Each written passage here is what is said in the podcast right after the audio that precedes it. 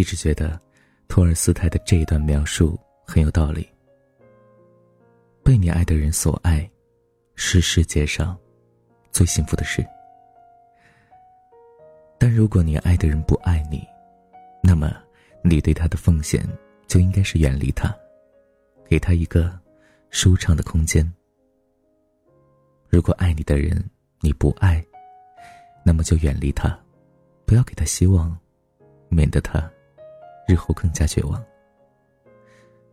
是啊，仔细回想，我们在感情世界里的不幸，大多都是因为这样，因为自己的一厢情愿，去打扰一个根本不爱你的人，骗自己说，只要我坚持对他好，总有一天，他也会明白我的心意，像我。喜欢他一样的喜欢我，然后做了一堆感动自己却只会成为对方负担的事情，或是去纠缠一个已经不爱你的人，妄想对方有一天会回心转意，像个傻子一样被伤了一次又一次，却还是不肯放手。其实有什么放不下的呢？啊，总有一天我们会明白，爱情里的分分合合。有时候，就像吃饭一样，吃饱了，你就不会再勉强自己了。你不过是爱上了一个不应该爱的人，做了许多不应该做的事，上了一个不应该上的床，浪费了些不应该浪费的时间。然后在某一天，突然意识到自己啊，不应该再这样继续下去了。记得大学的时候，我们班一个女生特别喜欢我下铺的哥们儿，我哥们儿也是。大二的时候，他们就在一起了。他们在一起的时候，总会甜到让身边的人感到腻得慌，双方的家长也都很喜欢他们。在大多数的人眼中，两个感情稳定，也算得上门当户对，男才女貌，脾性也非常相合的人。是理所当然的，会走到最后的呀。但是刚一毕业，有心闯荡一番的夏普说服了所有人，在他经商多年的大舅的安排下，去了国外。距离，终于让这段被无数人看好的感情告吹了。我是眼睁睁的看着那个女生怎么失魂落魄、醉生梦死的，原本肉肉的女生。在短短半年的时间，从一百三十多斤狂瘦了接近四十斤，到了九十多斤。如果说去年我以大学同学的身份去营口参加婚礼时，看到穿婚纱的她脸上笑容还有些牵强的话，那前段时间在朋友圈里看到那个已经晋升辣妈的晒娃狂魔，眼神中是真的洋溢着幸福了。这不是他薄情。否则，当初也不会那样哭得撕心裂肺啊！我们的确都曾经对某一个人一往情深，但其实，也没有自己想象的那样非他不可。我们总觉得一辈子只有一次相遇，只有一个人，符合自己对爱情的所有想象和期待，但，其实不是的。就像小时候。弄丢了心爱的玩具，就觉得全世界都要崩塌了，会哭会闹，但总有一天，会被新的玩具吸引住目光。在慢慢长大的过程中，我们一定会发现，后来很多事情都是这样。你以为它是无可替代的，但可能在不久的将来，你就会遇到更好的，至少是更合适的，陪你走接下来更远的路。一段感情的落幕，迟早会有另一段升起。每一个与你擦肩而过的人，其实都有可能成为你的爱人，只不过最后能不能走到一起，要看缘分。对的时间，对的地点，可能都会让一个差不多的人，巧不巧的就成了你生命中的真命天子。何必给一个不爱你的人反复伤害自己的机会呢？他不爱你，就放手吧，别再给他发微信了，别去打扰，不要纠缠。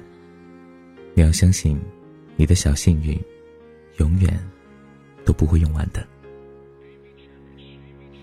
好久没见了，什么角色呢？细心装扮着白色衬衫的，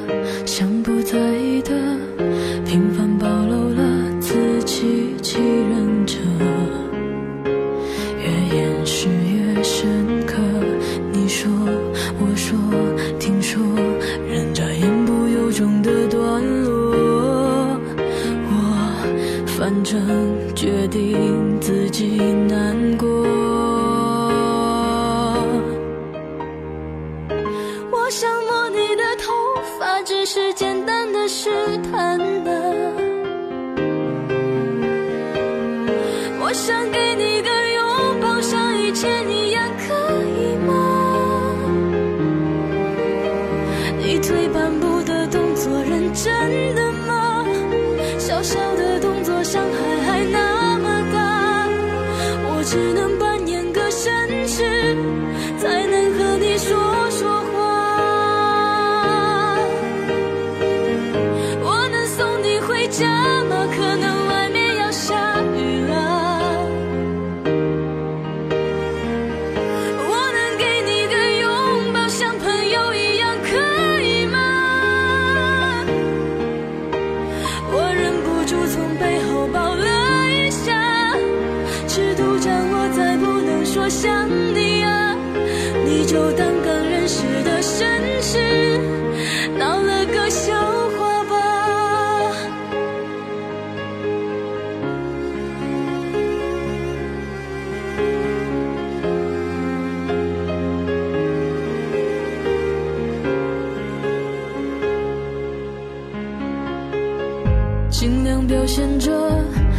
皆人意的平凡暴露了不与人知的，